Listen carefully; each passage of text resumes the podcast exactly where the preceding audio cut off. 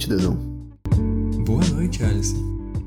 Eu te convidei aqui dessa vez porque recentemente eu tava rolando infinitamente pelo YouTube, como eu costumo fazer com várias das redes sociais, desgastando meu cérebro a troco de nada. E eu acabei passando por uma thumb de um jogo que eu joguei há um tempo na casa de um amigo. Foi muito divertido, inclusive. E era o Detroit Become Human, né? Torne-se humano. É... Bom jogo. É esse jogo excelente e conta a história de robôs que acabam se aproximando tanto dos humanos ao ponto de quererem garantir seus direitos e sua liberdade. E eles tomam os meios que o jogo propõe. Mas no fim das contas, isso me fez pensar sobre um medo que tem sido cada vez mais em alta de as máquinas tomarem o poder, né?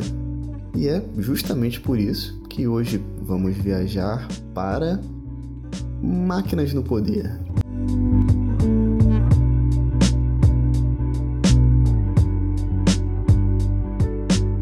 Será que as máquinas são mesmo melhores do que nós em alguma coisa?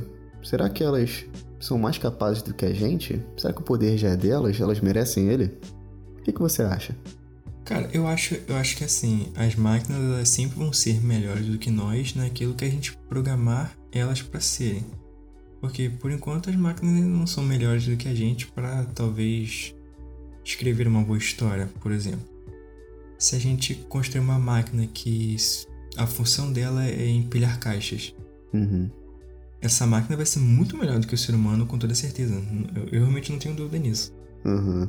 Se a gente programa uma máquina para fazer uma, uma tarefa, eu acredito que a gente vai programar ela para ela realizar de uma forma mais eficiente do que a gente. Entende? Então, para mim, esse é o problema. Se a gente programar uma máquina que vai ser melhor do que a gente na mão, assim, se a gente tiver que sair na mão e contra uma máquina que é melhor que a gente nisso, uhum. aí nós temos um problema.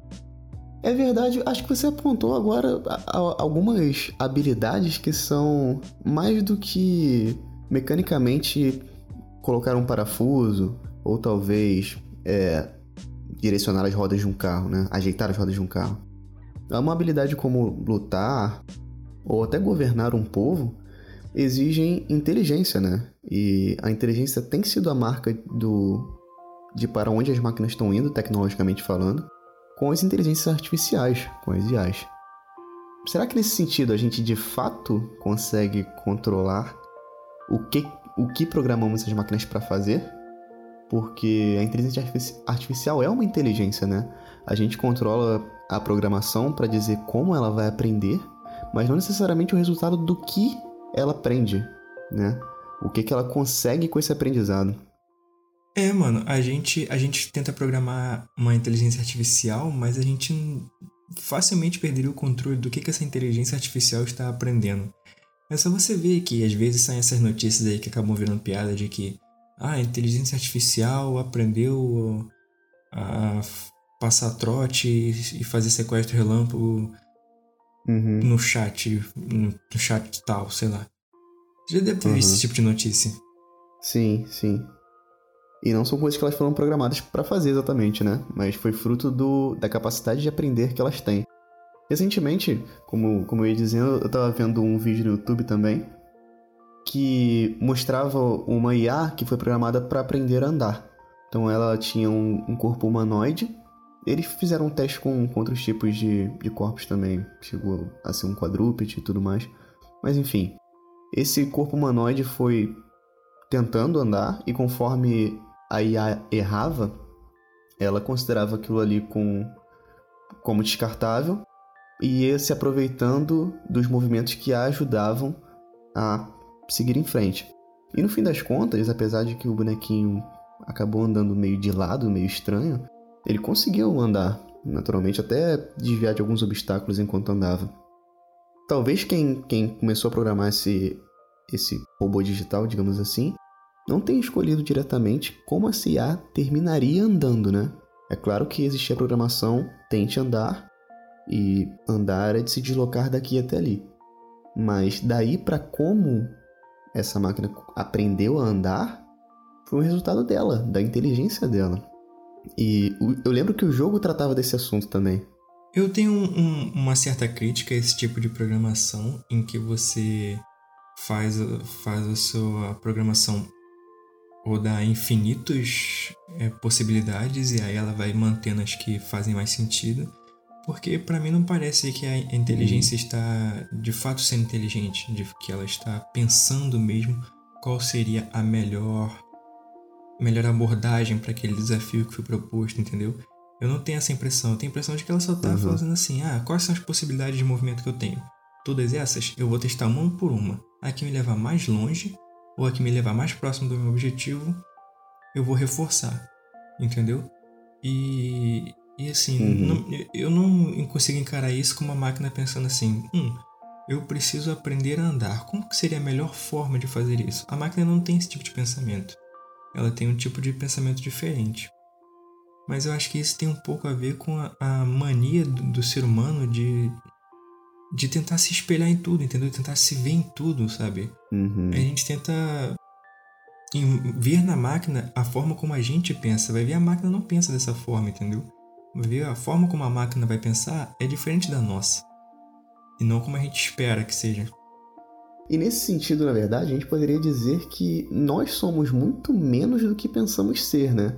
Porque, de fato, no seu cotidiano, duvido que para passar a manteiga no pão você avalie tudo que é possível se fazer com uma faca, com a manteiga e o pão, para decidir qual é o melhor jeito de passar mais rapidamente a manteiga no pão. Eu acredito que você tenha aprendido algo que é mais ou menos eficiente, talvez assim como SA aprendeu que andar de lado era o suficiente para caminhar. E você usa isso até hoje, né? A gente tem uma, uma noção de que a nossa capacidade de autorreflexão é gigantesca e nos define como humanos. Só que essa autorreflexão, ela não é usada sempre e quando ela é usada, ela é utilizada apenas em campos de pensamento diferentes. Vamos colocar assim: quando um bebê aprende a andar, por exemplo, é claro que ele tem como, como exemplo os pais que estão caminhando perto dele, as outras pessoas também que passam perto dele, e isso serve de molde para ele determinar mais ou menos o que seria se deslocar adequadamente, né? Então, conforme ele cai, ele percebe que fez algo de errado, e conforme ele consegue de fato é, colocar um, um, pé na frente do outro, ele percebe que as coisas estão dando certo, ele está chegando mais perto de onde ele queria, né? E isso se torna caminhar. Então, o campo de visão que ele tem para impor esse, esse pensamento, essa tomada de decisões sobre o que é andar bem e o que é andar mal, na verdade está restrito por esses exemplos que ele tem, né? Uhum. Então ele não pensou em tudo que era possível para determinar o que, que era bom, o que, que era ruim. Não teve uma capacidade avaliativa tão, tão grande assim, e mesmo assim a criança aprende a andar, né?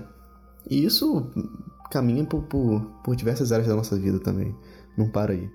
Olha, por mais que, que o, a forma de, de aprender da máquina se assemelhe bastante, principalmente nesse exemplo de caminhar, uhum. se assemelhe bastante à forma de aprender a caminhar da criança, eu ainda assim não considero isso inteligência, até porque eu não acho que um bebê que está aprendendo a andar é inteligente. Uhum. Por mais que os pais deles digam o contrário. assim, e sobre a gente falar, né? A gente falou no começo sobre um medo que a gente tem de as máquinas assumirem o poder, né? E de, de serem melhores do que a gente, né? Uhum. E assim, eu, eu, a minha opinião sobre isso é o seguinte: se a gente, sabe, igual, fizer igual em Detroit e começar a maltratar as armas e. as armas, ó, as máquinas e ficar tratando eles feitos escravos e de qualquer jeito, aí eu acho que vai dar merda. Uhum. Aí eu acho melhor, definitivamente, não dar esse tipo de liberdade para as máquinas, não dar a elas a capacidade de aprenderem. Ainda mais se vai ser uma máquina escrava. Por que, que ela tem que aprender? Se vai ser uma máquina assim que, que é só para realizar tarefas. Por que, que ela tem que ter um pensamento assim? Ela tem que ter a capacidade de, de desempenhar a função que lhe for designada da melhor forma possível. Mas por um lado, essa capacidade de, de refletir, né, de, de aprender, que é a inteligência artificial, é, é benéfica porque vende, né? E se torna um, um produto mais adequado porque se torna um produto mais pessoal. O, um robô consegue adquirir bastante personalidade assim e te dá uma experiência bastante personalizada, né? O Google tem bastante disso hoje em dia, inclusive. Não só o Google, mas os sites também que, que são derivados. É, a gente gosta bastante de experiências pessoais, né? Personalizadas. É, o YouTube tem um feed personalizado, o Facebook tem um feed personalizado. E aquilo ali é mais prazer para você. Então é claro que essas personalizações, que são um, um desdobramento das IAs, definitivamente são um desdobramento das IAs, essas personalizações agradam mais ao público. Tanto que elas estão incorporadas na maior parte dos sites que a gente frequenta hoje em dia. Em todas as grandes redes sociais, para falar a verdade. É, você, você tem um forte ponto aí, na verdade. Eu acho que as pessoas gostam muito da exclusividade, né? Então, ter um, um robô serviçal assim, um, um robô mordomo, uhum. o que seja, não é tão interessante quanto você ter aquele robô que foi feito para você. Eles, eles tiraram todas as suas medidas, é. todos os parâmetros que você deu e construíram um robô só para você, uhum. que ele sabe exatamente o que você gosta e sabe fazer as coisas da melhor maneira possível para você.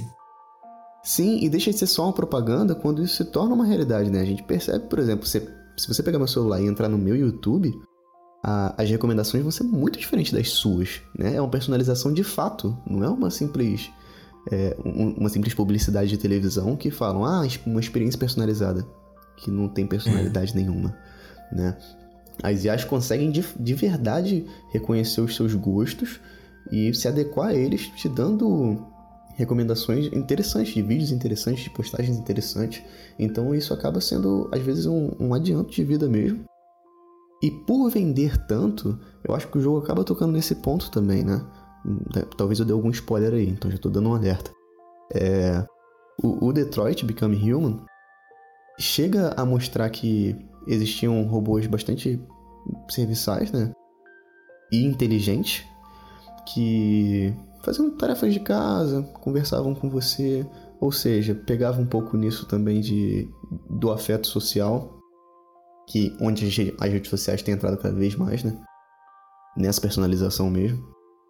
E só que eles tinham limites de programação, eles tinham programação de segurança para que eles não tomassem decisões para favorecimento de si, só para favorecimento de seu dono. Ainda bem, Só que alguns deles... ainda bem que os programadores de Detroit leram Isaac Asimov, né? Eu espero que os nossos programadores tenham lido também. Sim, tomara. E conforme o, o, os robôs na história avançavam, e na mesma programação que servia para trazer todo esse prazer aos seus donos, a inteligência conseguia romper e tomar decisões em favor de si e aí eles percebiam que os seres humanos tratavam eles com desrespeito, né? Que só criavam eles para satisfazer aos próprios prazeres e não os viam como, como iguais, né? Ou como, ou, ou como seres dignos de respeito. E isso que desencadeia toda, toda a crise política ali, né? Uma revolução das máquinas. Que de início só querem conviver pacificamente com os seres humanos.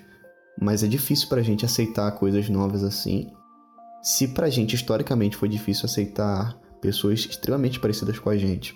É. Imagine só máquinas que a gente criou pra, pra nos servir, né? Se tornando agora iguais. Para muita gente isso seria impensável de fato, né? Ou até mesmo para as máquinas, cara, que passaram tanto tempo sendo subjugadas e maltratadas e de repente elas vão lutar por igualdade. Não vão fazer isso, né, cara? Tipo, querem. Uhum. ainda mais eles não sendo iguais a nós, eles sendo superiores, né? Eles não vão querer, depois de toda essa merda que eles passaram, ah, vamos lutar Sim. pra gente ser iguais a eles. Não. Nós não somos iguais a eles e nunca seremos. Nós somos melhores uhum. que eles e nós vamos mostrar isso. E isso tem a ver com o que eu, que eu tava falando, né? Se a gente for maltratar as máquinas, vai dar muita merda. Eu não consigo pensar diferente disso. Vai. A gente vai se ferrar, mano. As máquinas vão acabar assumindo poder. Porque mesmo que você proíba, fala assim, ó, oh, não pode criar inteligências capazes de, de terem esse grau de, de autonomia, a ponto de passarem a existir como um ser humano e agir como um ser humano. vai ter algum desgraçado que vai pensar assim, putz, mas eu quero fazer isso porque eu posso. Uhum. E aí ele vai fazer. Então, mano, particularmente eu acho que é melhor o seguinte. A gente vem desde sempre, cara, perdendo espaço pra tecnologia, Uhum. sabe? Nos- nas colheitas, por exemplo, uma quantidade X de gente trabalhava. Aí inventaram a foice e menos gente começou a trabalhar. Aí inventaram o, o arado e menos gente começou a trabalhar. Uhum. Inventaram as colheitadeiras, menos gente começou a trabalhar. E agora as colheitadeiras funcionam via satélite. E um cara só pode cuidar de centenas de colheitadeiras de dentro de casa, sabe? Sim. Então, muito menos gente vai, vai trabalhar agora nesses espaços.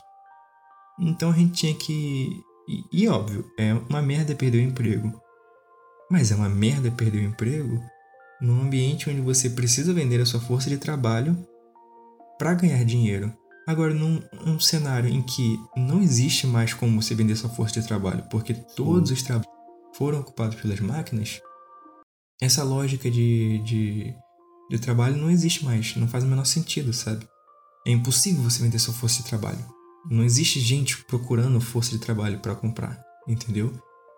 Então, para mim, eu acho que a gente tinha que lutar mais para que as, para que as máquinas tomem todos os, os trabalhos de uma vez, sabe? Para não ficar ninguém se ferrando enquanto os outros estão com emprego, aí fica aqueles lá que se ferraram porque, putz, a máquina tomou meu emprego primeiro. Não, não pode ser assim. As máquinas têm que tomar todos, de uma vez. Pegou todos os empregos, ninguém mais trabalha, então essa lógica não existe mais.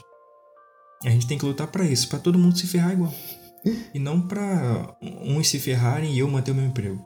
Ou para todo mundo se beneficiar igual, né? Porque se as máquinas produzem tanto e com tanta qualidade, é, e, se, e se também conseguem produzir o suficiente para dar sustento para tanta gente, por que, que a gente ainda obriga só as pessoas, é, obriga todo mundo que está desempregado a também ficar sem alimento, a também ficar sem moradia, né? A também perder direitos básicos que as A máquinas gente já podia conseguiriam. simplesmente chegar para as máquinas, cara, e falar assim: putz, é legal, vocês são mais fortes que a gente mesmo, mais resistentes, mais duráveis, ok.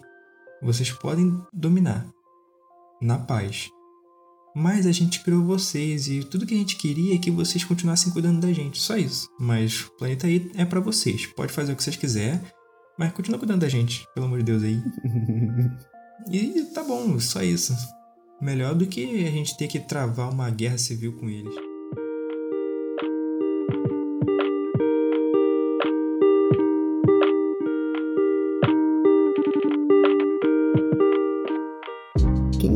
Ganha de verdade com, essa relação trabalho-sustento, né? Só pode se sustentar quem trabalha, porque só é digno de, de ter alimento ou de ter moradia.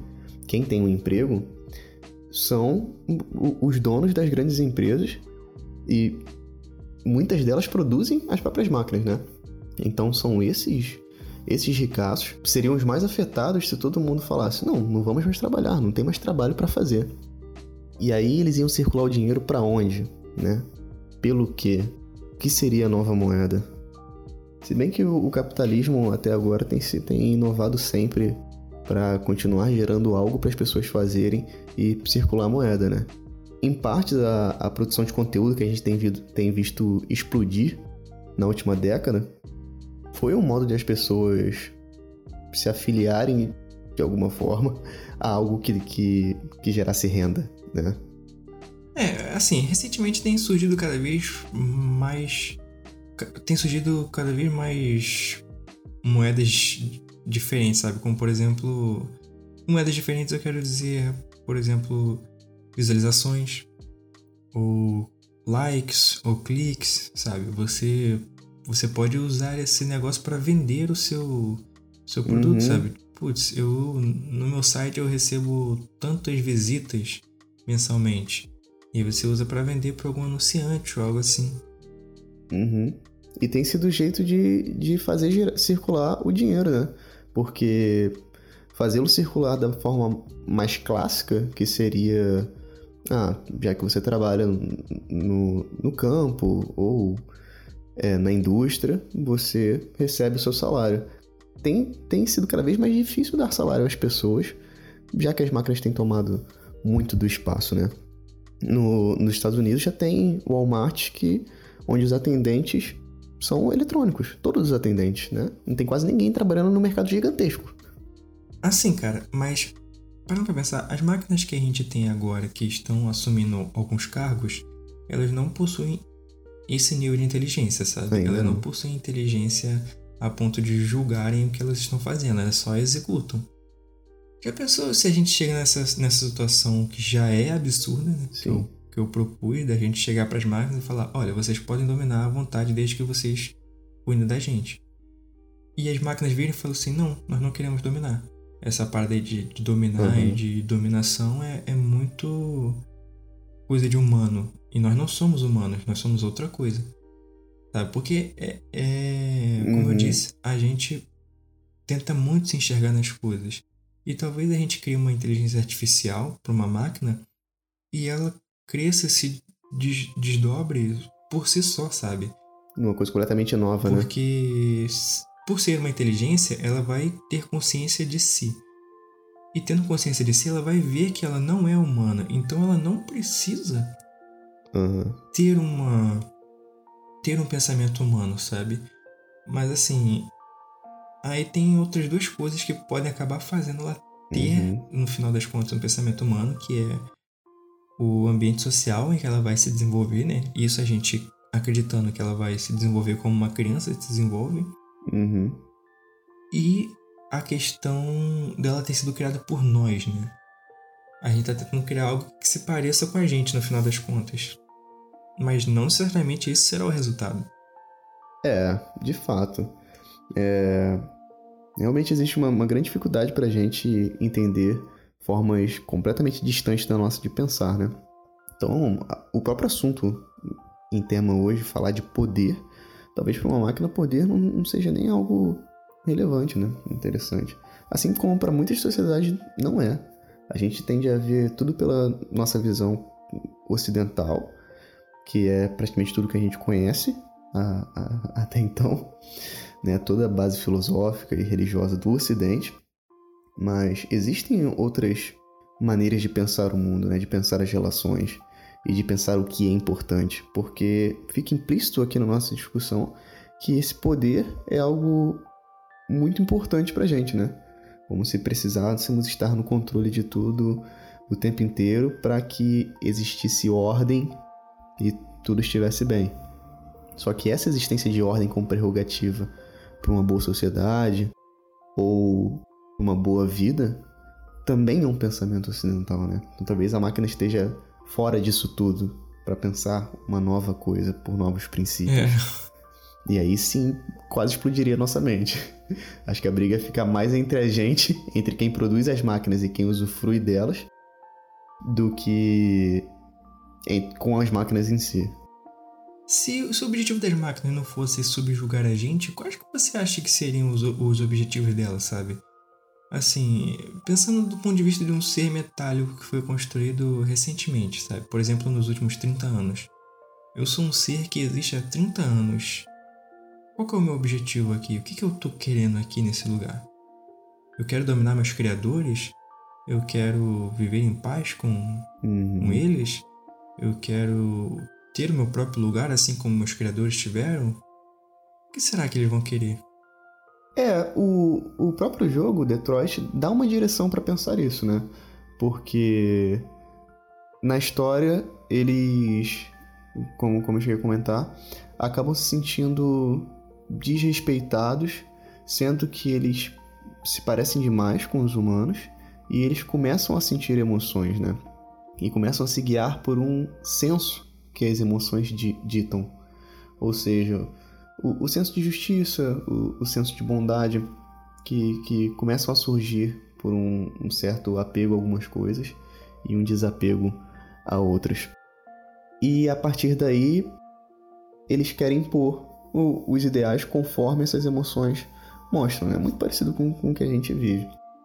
Agora, se você fosse um, um robô com um pouco mais de consciência da sua quase que infinitude, né? Se você estivesse numa sociedade em, em que ninguém te matasse, você não ia morrer como um robô.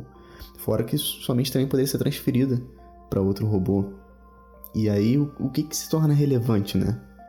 Porque não seria mais com as limitações biológicas humanas. Será que essas pessoas sofreriam preconceito dos humanos e dos robôs? É, poderiam existir classes de robôs, né? É verdade, talvez, talvez os próprios robôs começassem a se segmentar. Principalmente se eles tivessem muita ligação com o nosso tipo de pensamento. As pessoas pardas acabam passando por um dilema em que às vezes elas são encaradas como muito brancas para algumas coisas e às vezes elas acabam sendo encaradas como muito negras para outras coisas, entendeu? E ela fica meio que nesse impasse por estar ali uhum. no meio entre essas duas posições, né? E aí, se uma pessoa, sabe, é, descarta o seu corpo para ter a sua, para ter o seu uhum. corpo, uhum. a sua existência dentro de uma um manequim metálico, será que ele o preconceito do tipo, putz, ele é muito máquina, muito robô para ser humano, mas os robôs iam ver ele como ele é muito humano para ser um robô, porque assim, ele nunca, ele não nasceu robô, ele nasceu humano e assumiu um corpo de robô. Enquanto os humanos iam pensar, putz, esse cara aí não é, não é humano. Ele é, abdicou de sua humanidade para poder viver como uma máquina. Será que esse tipo de gente ia sofrer esse tipo de preconceito? Olha, eu tendo a pensar que não. Porque quando eu penso em quem vai conseguir fazer isso, são pessoas influentes, né? Pessoas muito ricas que conseguiriam ter sua consciência transferida para uma máquina. Porque os recursos da Terra são, são limitados, a gente só conseguiria produzir uma certa quantidade de robôs com os recursos que a gente tem. E essa transferência, quando ela fosse possível cientificamente falando, quem teria acesso a ela é só quem está no topo, né? E as pessoas já são respeitadas por si só. Então, prova provavelmente, o, os famosos e, e ricaços que trariam essa inovação. Os pobres de verdade só sonhariam com ela a vida inteira. E aí, talvez, isso já fosse mais uma chave de revolução. Um, uma série que trabalha um pouco desse conceito é Altered Carbon, onde a, a transferência de consciência é possível, mas a sociedade também é segmentada dentro dessa transferência de consciência. Nem todo mundo consegue fazê-lo e nem todo mundo consegue os melhores corpos para transferir sua consciência. Novo dilema, né? É verdade, porque tem isso também, né? Porque com, com a criação de, de corpos tão perfeitos, as pessoas vão começar a querer ter esse tipo de corpos. Então talvez. de corpo. Então talvez não, não aconteça mesmo esse tipo de preconceito, não, né? Se bem uhum. que na uhum. série, na série existe um grupo lá, um grupo assim, de, com religioso que é contra esse tipo de coisa, né? Mais puritanos, assim, né? É, e eu também imagino que se tivesse a, a, algumas classes, né, seriam. diriam que isso seria. É, diriam que isso seria contra a humanidade, né? Que isso tiraria a humanidade porque a pureza da, da sua consciência original estaria no corpo onde você nasceu. E transferir sua consciência para outro corpo seria quase como, como que corromper, né? Aquilo que foi te dado. O que, que você acha? Você acha que se abdicar de um corpo faz de você menos humano? Olha, a gente poderia passar horas aqui discutindo só o que faz de nós humanos, né? É, com certeza. É, porque é delicado determinar isso. É, é, é, super legal, eu recomendo muitíssimo esse jogo para todo mundo que estiver interessado. Super legal como o Detroit te faz chorar por um robô, sabe? O jogo é muito impactante emocionalmente falando. E ele brinca bastante com esse conceito de que a gente reconhece como humano um certo conjunto de fatores, né? talvez a capacidade de pensar, de, de auto-refletir, de se impor quando é preciso, de ter sentimentos e de vivê-los é, profundamente. Tanto que às vezes eu passo perto de outro ser humano e falo que ele é frio, que ele não é humano o suficiente. E aí o que eu quero dizer quando eu faço isso, né? É, é, é bem complicado determinar o que é ser humano e se tem gente mais humana do, do que outras pessoas conversa assumiu um rumo sério. Eu achei que você fosse continuar falando. ah, tá. Eu, eu, eu não quero me estender muito no assunto, porque eu acho que isso vai gerar um excelente episódio mais pra frente. o que é ser humano. Dava pra, pra, dava pra fazer uma série de episódios só em cima disso. Sobre vários aspectos. Talvez sobre o aspecto emocional. A gente, aliás, a gente tem uma visão pré-moldada do que é um ser humano no aspecto emocional. Tanto que a gente chega em pessoas mais frias e dizemos que elas não são humanas, ou que não são humanos o suficiente. A gente chega num, num, num criminoso, ou alguém cometeu um crime hediondo, e fala: Você não é humano, você é um animal, ou algo do tipo, né? Então a gente tem um, um padrão emocional para dizer quem é mais e quem é menos humano. Então, existe um, uma série de coisas que, que ajudam a gente a determinar quem é humano ou não. E por outro lado, a gente poderia perguntar: essa série de coisas é precisa? São coisas corretas para dizer se alguém é humano ou não? É, porque por mais assim, por mais que desumano que seja qualquer coisa que aquela pessoa tenha feito. Evidentemente, essa pessoa é humana. Os seres é. humanos fazem esse tipo de coisa o, tempo todo, sabe? E é impressionante como a gente gosta de afastar esse tipo de comportamento da gente. Uhum. Quer dizer, não o tempo todo, não é como se nas ruas por aí as pessoas estivessem cometendo atos desumanos a todo momento. É claro que acontece, mas não dessa forma. Ainda bem. E, mas assim, desde o que eu quero dizer é que desde sempre se faz esse tipo de coisa, sabe? Isso, isso. Desde sempre atos que a gente considera desumanos são realizados isso por humanos por seres Exatamente. humanos ou seja eles não são desumanos é de fato é curioso que você não vê nenhuma outra criatura cometendo atos desumanos uhum. ou seja todos os atos desumanos são perfeitamente humanos se formos analisar assim Exatamente. Né? e são cometidos por humanos e, enfim isso geraria uma discussão maravilhosa super longa, que vamos ter um dia definitivamente.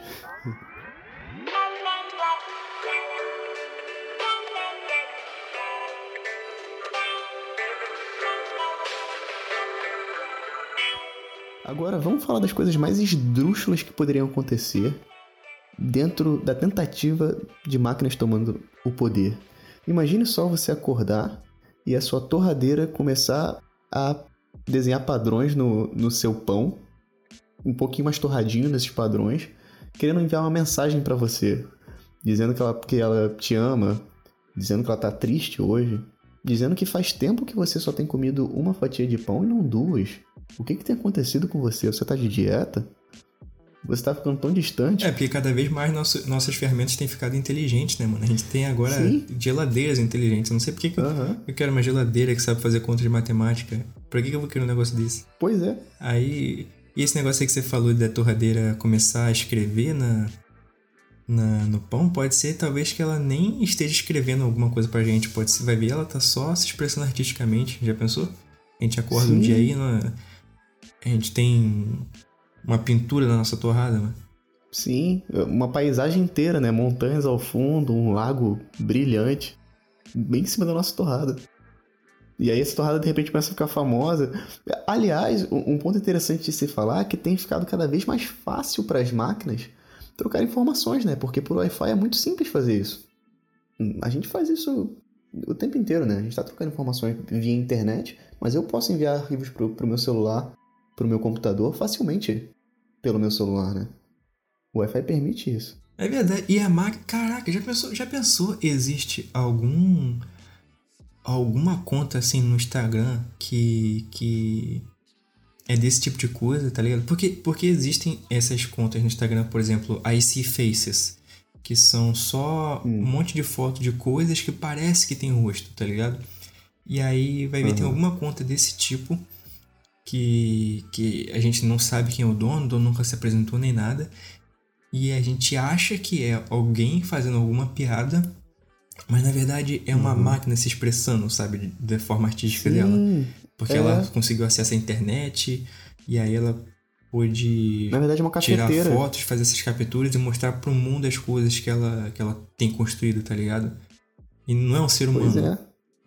Imagina, essas, essas contas que postam cafés super bonitos em vários lugares do mundo e é a sua cafeteira o dono dessa conta. E você percebe que as máquinas têm ficado cada vez mais ativas também nessa recepção de informação. Eu dei o exemplo da cafeteira aqui agora, Mas já existem máquinas que fazem café só de você acordar e falar, faça meu café. E a máquina começa a fazer seu café sozinha. Ou seja, a recepção de informações tem, tem estado ligado o tempo inteiro, né?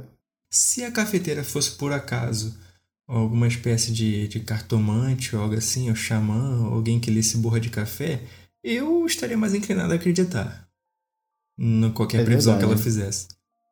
Porque charlatões humanos a gente já tá, já tá meio cansado, né? É.